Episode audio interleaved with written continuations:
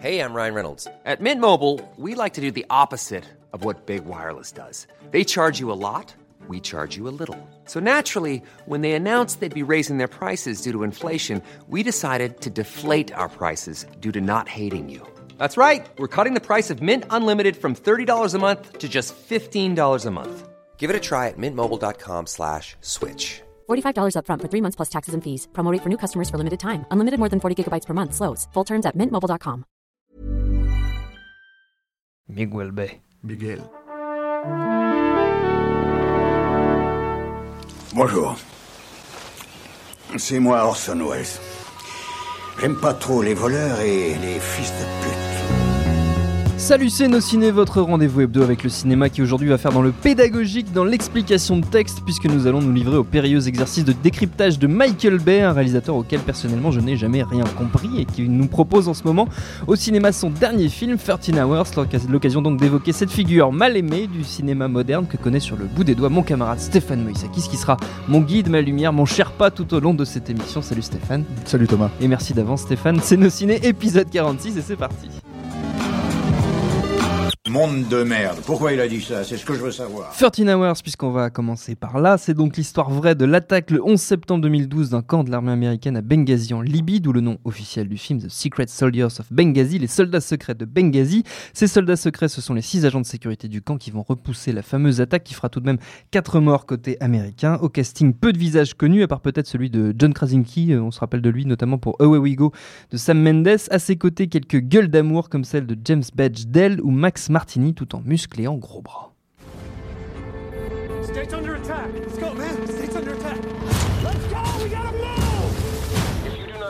ça canarde quand même un tout petit peu. Stéphane, c'était comment 13 Hours? Bah Déjà, on va commencer par dire que c'est un film de Michael Bay, clairement. Donc, ça, euh, jusque-là, on est d'accord. Je le précise parce qu'en fait, euh, autant, autant être clair, si vous aimez pas Michael Bay, parce que je pense que c'est assez clivé maintenant pour les gens, euh, vu que c'est quand même un réalisateur très reconnu en fait, Mm. pour les cinéphiles et pour même le grand public.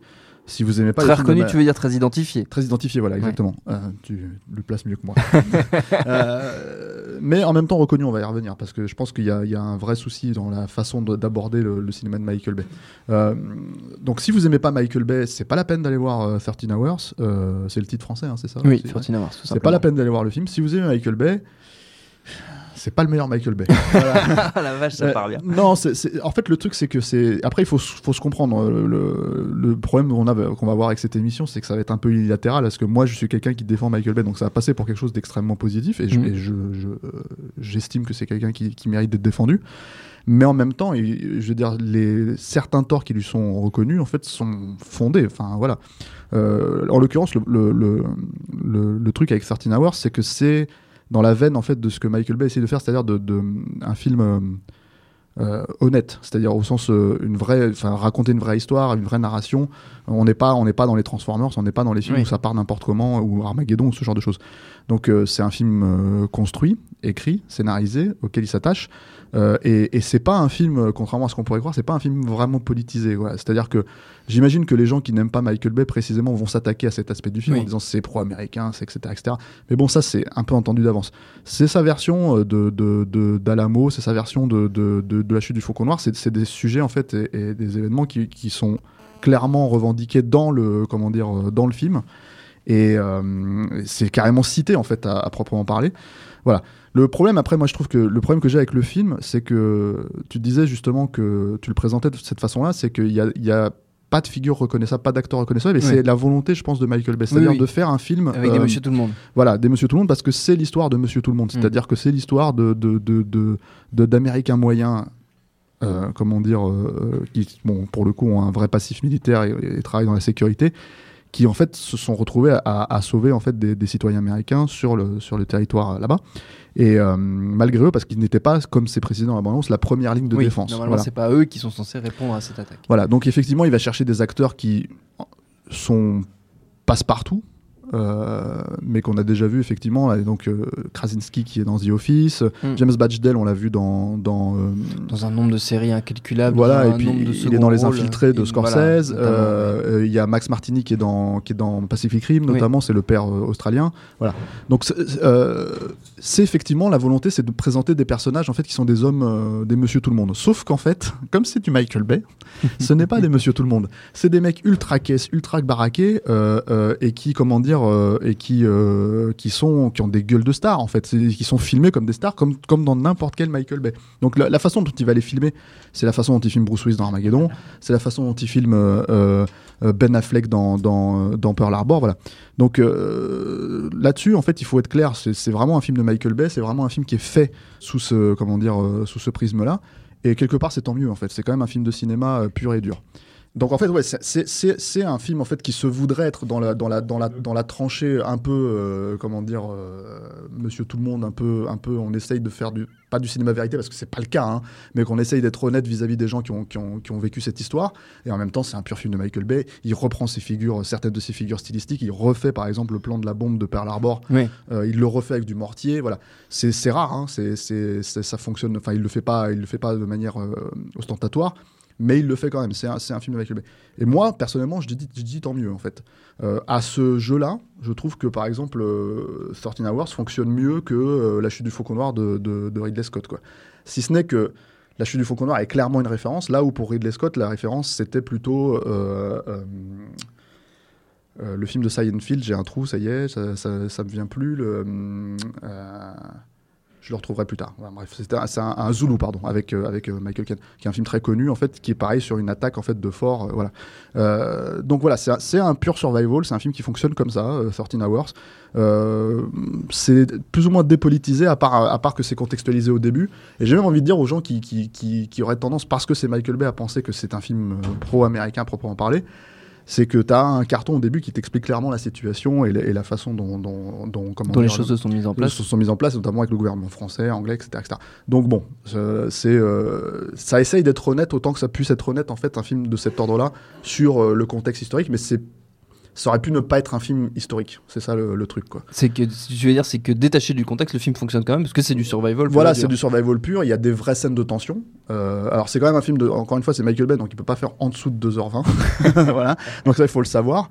Euh, Il y a une mise en place, en fait, sur les personnages euh, qui. qui moi, à mon sens, enfin, c'est le gros souci du film, justement, c'est que ça ne fonctionne pas très bien. C'est-à-dire que tout le cinéma de Michael Bay euh, tourne autour de ses obsessions à lui. Euh, là, on va dire que c'est sa relecture à la Pearl Harbor, en fait. S'il a enlevé tout ce qui pouvait poser problème dans Pearl Harbor, tout ce qui était vraiment débile, quoi, la, caractérisation des personnages. Mais là, la caractérisation des personnages, elle est très basique aussi. C'est-à-dire que hum, le souci, c'est que tu as, même si c'est tiré une histoire vraie, tu as quatre personnages euh, qui euh, vivent la même situation au même moment. C'est-à-dire qu'ils sont sur Skype en train d'appeler leur famille, en train de dire voilà euh, euh, comment ça va. Et c'est la tentative d'humanisation des personnages. Euh, ça marche pas très bien parce Oui. que du coup, tu as l'impression d'avoir quatre fois le même personnage euh, qui sont en plus des gros musclés à barbe, tu vois. Enfin voilà. Euh, un petit mot rapide sur, euh, sur la représentation de l'ennemi. Euh, De l'assaillant, en voilà, l'occurrence. euh, voilà, parce qu'en fait, c'est aussi, je pense, un point sur lequel il, va- il va être attaqué, comme, enfin, pour ceux qui vont voir le film, comme ça a été le cas avec, euh, avec euh, Ridley Scott d'ailleurs à l'époque de la Oui, chute du Faucon Noir. Voilà. Euh, Là-dessus, c'est pareil, ça essaye d'être assez honnête. Ça ne reprend pas la problématique du gouvernement américain, parce qu'il faut quand même rappeler à l'époque que, que, hum, enfin là, en l'occurrence, avec les, les- les primaires et les élections politiques américaines de cette année, euh, Hillary Clinton prend cher à cause de cette histoire Oui, à Benghazi. l'histoire de-. Benghazi, Voilà. ouais, tout à fait. Euh, ça, il n'en parle pas du tout dans le film. Mais à contrario, il explique en fait que euh, les soldats sur place, les rebelles sur place, en fait, sont venus aider euh, les, euh, les soldats américains. Voilà. Donc, ça se veut un film humain. Ce c'est pas le truc qui fonctionne le mieux, mais après sur la hum, logique purement cinématographique, c'est assez efficace. Quoi. Ça fonctionne très bien, mais euh, ce n'est pas extrêmement habité comme certains autres films de Michael Bay. À mon dont sens, on va parler Voilà. tout de suite. 13 Hours, c'est au cinéma en ce moment et on continue. Ah, Bad Boys, toute une époque et une pierre importante dans la filmographie de Michael Bay, on peut le dire. Peut-être mon préféré dans toute son œuvre, mais c'est uniquement parce qu'il y a Henry Rollins dedans, c'est juste pour ça. La filmographie donc de Michael Bay est riche en succès et en blockbusters, puisque outre Bad Boys, on y retrouve la saga Transformers, mais aussi Armageddon, Rock ou encore Pearl Harbor, dont on parler à l'instant, et que toute personne née entre 1980 et 1990 a vu au cinéma. Personnellement, moi je m'en souviens comme si c'était hier, c'était au Rialto à Morlaix dans le Finistère, et c'était à chier. Tell that to the Marines. C'était bien, toi, Pearl Harbor, Stéphane? Bah, c'est c'est, euh, non, pas vraiment. Mais ce qui est, ce qui est très intéressant, c'est que là, c'est un souvenir perso de. J'étais déjà journaliste à l'époque. Je l'ai vu en projet de presse et ça commençait avant même que le film commence. C'est-à-dire qu'au moment où il y avait écrit Michael Bay au générique, ça commençait déjà à ricaner dans la salle. Il y Euh, avait déjà cette image euh, ah, avec Armageddon, assez euh, négative voilà. de mais Arma- Armageddon qui avait été un gros succès pourtant. Le, le problème, c'est pas les succès de Michael Bay. Enfin, c'est tout le paradoxe en fait de Michael Bay, c'est que ça fait 20 ans qu'il fait du cinéma, ça fait 20 ans qu'il cartonne. Oui. Mais personne ne te reconnaîtra qu'il aime Michael Bay. Donc, pour moi, il y, a un- euh, il y a quelque Ce chose. qui n'est pas le cas par exemple avec Roland Emmerich pour le coup, qui est plus un peu plus défendu en disant ouais mais c'est Emmerich, il y a une, côté un, un côté un peu plus sympathique euh, chez lui qui pourtant le, le, le- le- son cinéma n'a pas plus de qualité ou de défaut euh, de manière objective que celui de Michael Bay. Le truc, le- la différence, c'est surtout que, à mon sens, Michael Bay, il aime ce qu'il fait. Contrairement à Emmerich. Emmerich, je pense que c'est un cynique sur, euh, sur sa façon d'aborder ces, ces, ces gros films euh, de destruction massive. voilà. Euh, mais effectivement, la raison pour laquelle on connecte les deux réalisateurs, c'est qu'ils ont fait à l'époque Independence Day et euh, Armageddon à deux ans d'intervalle. Et que quelque part, ils ont plus ou moins, et c'est vrai, hein, c'est un fait, ils ont plus ou moins euh, saboté en fait la façon dont on raconte ces, gros blockbusters. Les gens parlent tout le temps de Spielberg et de Lucas qui, auraient saboté le cinéma américain, mais c'est de la connerie. Par contre, narrativement parlant, effectivement, et Michael Bay est responsable de ça, c'est- un fait. hein, on s'est retrouvé à, faire des blockbusters qui ne racontent plus vraiment quelque chose, et ça a commencé avec Independence Day, et ça a commencé avec, euh, Armageddon. Euh, D'un seul coup, dans Armageddon, tu résous des problèmes en tapant avec ta clé, en hurlant euh, sur, sur, un, sur, un, sur, un, sur un tableau de bord, et ça y est, la navette à un milliard de dollars redécolle toute seule. Voilà. Enfin, c'est des vrais problèmes. ça, ça existe, c'est des vrais problèmes narratifs. Après, le cinéma, c'est pas uniquement ce que tu racontes, c'est la façon dont tu le racontes aussi. Et, euh, et pour moi, Michael Bay, là où j'ai envie de défendre ce cinéaste-là, c'est que je trouve qu'il y a un vrai problème dans la façon dont on perçoit son cinéma. Qu'est-ce que j'entends par là? Je m'interroge en fait sur l'idée que avoir un style aussi reconnaissable, aussi évident, c'est-à-dire que dès que tu vois une image de Michael Bay, tu dis c'est du Michael Bay, que as je sais pas combien de cinéastes qui ont repris certains de ses plans, et là on parlait la semaine dernière de Zack Snyder, dans, dans, euh, je veux dire c'est évident qu'il a pompé des plans chez Ouais. Michael Bay, Euh, mais il y a d'autres films hein, comme Battleship qui reprennent une formule totale, et aucun de ces, per- ces, ces- ces cinéastes n'arrive à refaire ce que fait Michael Bay. Et, euh, et pourtant, en fait, même si le personnage est reconnaissable, même si le cinéaste est reconnaissable, les gens continuent à aller voir les films tout en sachant et en reconnaissant que c'est censé être de la merde. Donc, je m'interroge sur la raison pour laquelle, en fait, c'est le cas. Quoi. Du coup, ça me donne envie un peu de défendre parce que moi, j'ai toujours été fasciné. C'est c'est une vraie fascination, hein, Michael Oui. Bay chez, chez moi.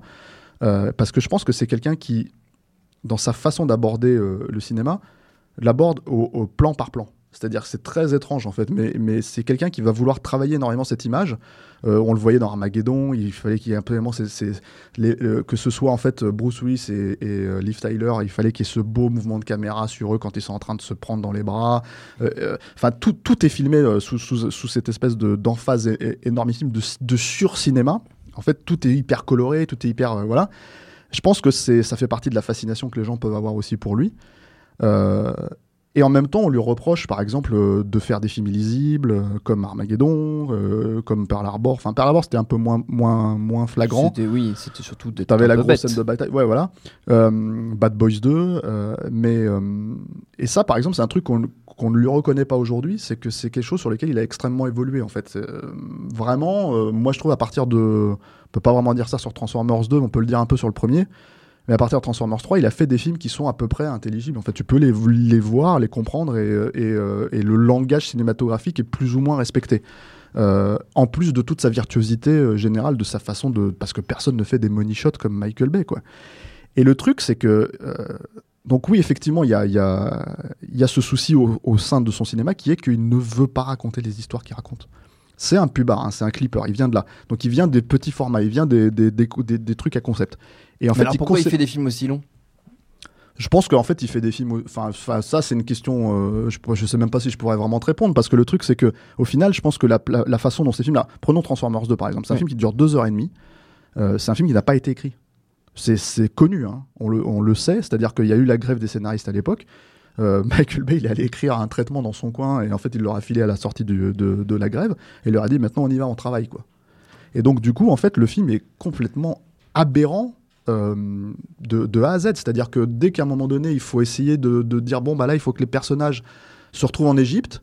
Ils vont voir un espèce de vieux Transformers euh, euh, qui lâche une caisse, qui fait un rond, et puis paf, ils se retrouvent en Égypte. Tu ne sais pas pourquoi. En termes, en termes narratifs, tu ne sais pas pourquoi ils sont là. Mais c'est tout. Pour moi, c'est tout ce qui fait. C'est carrément Gonzo à ce niveau-là. Là, on prend. euh, ça, c'est mon côté déviant avec Michael Bay. C'est-à-dire qu'on prend le côté. Enfin, tu peux pas. Objectivement, tu peux pas défendre ce film-là. Ce n'est pas un film que tu peux défendre. Mais euh, je- je- moi, j'achète ça personnellement à, à côté de n'importe quel Roland Emmerich où je me fais chier, où les persos sont voilà, et qui sont finalement aussi tout aussi cons, mais pas tout aussi jouissifs dans, Ouais. dans le jusqu'au boutisme en fait. Et c'est ça le truc avec Michael Bay, c'est que c'est un cinéaste jusqu'au boutiste euh, qui croit, je pense, fermement en ce qu'il fait, même si c'est euh, une scène à la fois. et que même si les scènes ne connectent pas entre elles, voilà. Et, et- mais je pense par contre que c'est c'est un type qui est extrêmement euh, virtuose, qui est extrêmement, euh, enfin, un gros travailleur, quoi, vraiment. Euh, il a un vrai souci sur la forme, il, l'a travaillé énormément, il l'a fait énormément. Alors, évoluer ou régresser, c'est selon, selon Oui, ce qu'on peut penser, voilà, le, le point de vue dans son place, effectivement. Mais je pense qu'il a de l'empathie pour ses personnages, même si, en fait, ces personnages, finalement, ne découlent que de sa propre euh, façon de fonctionner, quoi. Et du coup, euh, parce qu'il a cette espèce d'aura euh, extrêmement négative. C'est quand même un, un- un cinéaste qui a, qui a été considéré comme. Enfin, on l'a écrit au noir sur blanc, c'était dans Entertainment Weekly, je crois, à la sortie d'Armageddon. On l'a- On, on l'appelait Antéchrist. et c'est resté, quoi. Roland Emmerich n'a jamais eu le droit à ce traitement, oui, quoi, tu vois. c'est raide, ouais. Voilà. euh, euh, bah, du coup, en fait, chaque film qu'il fait est de toute façon déjà vu sous un angle négatif, Oui, que ce soit donc vrai. 13 Hours, euh, même, même Pen and Gain, en fait, parce que Pen and Gain, c'est vraiment brillant pour le coup. C'est-à-dire que c'est, pour moi, un sujet comme ça. Euh, c'était. euh, On peut, où- ra- on peut rappeler euh, Pain and Gain euh, ce que c'était? Oui, c'est alors c'est tiré d'un fait divers qui a eu lieu dans les années 90, euh, qui qui raconte en fait l'histoire de trois criminels qui ont qui, qui, en fait ne veulent pas travailler mais veulent, devenir riches et ont voulu monter un espèce de, de comment dire de kidnapping en fait qui a mal tourné pour récupérer l'argent d'un d'un type qu'ils connaissent. Alors c'est c'est vraiment une petite histoire, un petit Mm. truc criminel. Lui, il disait c'est mon Pulp Fiction, c'est mon c'est mon film de frère Cohen quoi. Euh, mais c'est un vrai film de Michael Bay. Par contre, ça sort vraiment de, de cette. Déjà, il y a que lui qui pouvait avoir l'empathie pour ce type de personnage-là, et on l'a vu. Enfin, c'est des personnages qui existent dans ses autres films. hein. Ils sont dans Armageddon, ils sont dans dans Dans dans, Rock, Ba- dans Rock, Bad Boys, euh, Bad Boys 2 surtout. Et en même temps, euh, il les condamne de la même manière. C'est-à-dire qu'il a à la fois l'empathie, à la fois il les condamne parce que lui-même, c'est enfin, contrairement à ces personnages-là, euh, c'est un self-made man qui s'est fait. euh, euh, alors, on pourrait prétendre qu'il s'est fait en saignant, euh, on va dire, les gens euh, de leur bonne crédulité, si on veut, mais en fait, il, il le fait tout de même de manière honnête, contrairement à ces gens-là. C'est pas criminel ce que Michael Bay fait, en fait, quand il fait du cinéma. Euh, même si la critique a tendance à- à- à, À considérer à considérer que c'est le cas. Voilà. Donc je pense qu'il a, c'est là où il a l'empathie. En fait, c'est- je pense que c'est là où en fait il arrive à, vraiment créer ces personnages-là. Et, et en plus, un des trucs qu'on enlève euh, trop souvent à Michael Bay, à mon sens, c'est qu'il a un vrai sens de l'humour qui en général fonctionne très très bien, y compris euh, dans Armageddon, y compris dans, dans, Bad Boys 2, même si c'est euh, stupide, noir, bas du front, ce que tu veux, etc. Ça fonctionne, c'est drôle. Enfin, moi, je trouve ça drôle en tout cas. Plus que chez Roland Emmerich où tu sens que c'est forcé, puisqu'il faut faire la, la comparaison, on va dire. Mais et, et en plus, c'est un vrai, vraiment bon directeur d'acteur. Alors, il faut que les, acteurs aient quelque chose à défendre, on est d'accord. Tu vois, je vais pas te dire que, par exemple, le personnage de, de Chia la bouffe dans Transformers 2 ou 3 euh, est, formidable, parce que c'est pas vrai. C'est il, il sait pas quoi en faire, c'est évident. Mais quand tu vois, par exemple, The Rock, il a jamais été aussi bon que dans euh, Dwayne Johnson, il a jamais été aussi bon que dans Pen and Gain. Mais à un point où moi, je me disais, il, il mérite une nomination à l'Oscar, ce qu'il n'aurait jamais eu, parce que c'est un film de Michael Bay. Mais voilà, c'est- pour moi, c'est un, un- Michael Bay. Le truc qu'on lui enlève, c'est on, dit tout le temps, c'est un shooter, c'est un, un clipper, c'est un, un type qui fait des films euh, de sous ce, sous, sous- sous ce prisme-là uniquement.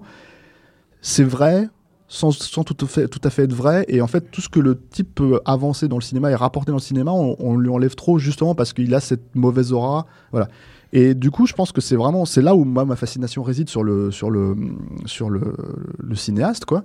C'est que c'est un type qui, fondamentalement, a fait des films qui sont vus par le monde entier. Chaque fois qu'il en fait un, il en fait quand même un quasiment par an, quoi, et qui, qui sont reconnaissables. Les gens vont quand même les voir, et ils sont détestés. Donc c'est un mystère. c'est un mystère, c'est une anomalie, mais qui est à l'image du mec en fait. C'est-à-dire que, que, mais voilà. Donc moi, à mon sens, je, je- la façon dont je le ressens, c'est que je me dis, c'est quelqu'un qui aime vraiment ce qu'il fait, Euh, même si ce qu'il fait, ça peut être limité bah, du front. Euh, c'est quelqu'un qui a un vrai sens cinématographique, qui essaye de, pousser ce truc-là, même si on peut considérer que c'est complètement absurde, voilà. Et à la limite, moi, ce que je, ce que ce que je lui accorde au moins, c'est que j'ai pas envie que Michael Bay fasse des films sur Superman parce que je trouve que c'est une mythologie, par exemple, qui, mérite vraiment d'être traitée. Donc je sais qu'il la saboterait. J'ai pas envie qu'il fasse, euh, qu'il s'inscrive dans des franchises en fait, des bonnes franchises. Pour moi, quand il fait Bad Boys, c'est très bien. Quand il fait, euh, quand il fait Transformers, c'est très bien parce que pour moi, c'est, il ne peut que surélever un matériau qui, à, à la base, à mon sens, ne mérite pas vraiment en fait d'être adapté au cinéma ou d'être traité au cinéma. Donc euh, il est la plus-value de ces matériaux-là. C'est, c'est lui qui, pour moi, transforme ces, euh, sans mauvais jeu de mots, s'il transforme ces, ces, ces licences-là, quoi. Pour finir, euh, Stéphane, une petite recommandation. Mettons si je veux m'y euh, remettre, hein, Michael Bay. Par quoi est-ce qu'il faudrait que je commence Si je Bah, veux comprendre? Alors, en- en- je sais pas si on peut comprendre vraiment Michael Bay. hein. C'est du pur ressenti. Et le truc, c'est que il y, a un- y a un documentaire qui est, moi, je trouve formidable sur euh, le Blu-ray de Transformers 2. Il faut euh, avoir le Blu-ray Transformers. mais je l'ai, j'ai tous les Blu-ray de Michael je Bay. sais, je sais, je te connais. voilà. Et, euh, et c'est un documentaire sur sa façon de travailler. Et il y a un moment donné, par exemple, qui est incroyable. C'est que, bon, tu as vu le film. Tu Oui, sais qu'il y a fait. des, tu sais qu'il y a des, euh, des, donc des couilles de, de, de- de robots, tu vois, voilà. Oui. Euh, donc ceux qui n'ont pas vu le film, euh, bah, voyez-le pour voir ça Vous au moins. comprendre. Voilà. Et en fait, tu as, la genèse de cette idée dans le documentaire où Michael Bay se retrouve. En fait, voilà, c'est Michael Bay sur- et, et avec le designer de- du Devastator, c'est le personnage, c'est le, c'est le, c'est le, le Decepticon C'est qui est à la fin du, du, ouais, ouais. du film. Et il lui dit, bah là, je veux que tu mettes deux boules, deux gigantesques boules de démolition. Et lui dit, tu les mets là. On voit pas où il le dit. Et là, le mec rigole, le designer rigole, il fait, ah non, mais il croit que c'est une blague. Ouais. Et Michael Bay regarde, il fait, je suis très sérieux. Je suis très sérieux. Et, et en fait, le truc, c'est que tu sais pas pourquoi il est très sérieux. tu sais pas pourquoi c'est dans le film. Mais ça y est, et c'est ce que je trouve fascinant, c'est que le mec ne se refuse absolument rien. Euh, voilà. Et, et quelque part, en fait, si- c'est ça que je le retiendrai de Michael Bay, c'est que c'est quelqu'un qui, euh, qui va tellement loin et qui est, qui est tellement prêt à ça pour un plan, pour une idée aussi stupide et conne soit-elle, mais qu'en même temps, il va essayer de la faire comme si c'était le, le, le, le moment clé du film. que, que, voilà, pour moi, il ne mérite que mon respect. Ça quoi. mérite le Voilà. respect. Nos ciné, c'est fini pour aujourd'hui. Merci Stéphane pour cette leçon de Michael Bay. Leçon de cinéma. Dans les, dans, les, dans les annales. Merci à Jules, à la technique, autant que pour l'accueil. Prochain Nos Ciné, c'est dans une semaine. D'ici là, vous nous retrouvez un peu partout sur le net, notamment sur notre site nosciné.com où vous attendent toutes nos anciennes émissions sur Batman vs Superman, sur Midnight Special, sur Jodorowsky's Dune, sur The Lander 2, sur The Revenant, sur Ave César et sur plein d'autres films. Laissez-nous des petits messages, on les lit à chaque avec plaisir. Et d'ici là, on vous dit à la semaine prochaine. Salut à tous, c'est Jean Z. No Game, le podcast jeux vidéo, c'est tous les mercredis sur iTunes, SoundCloud, Deezer, YouTube, Facebook et Twitter. À la semaine prochaine.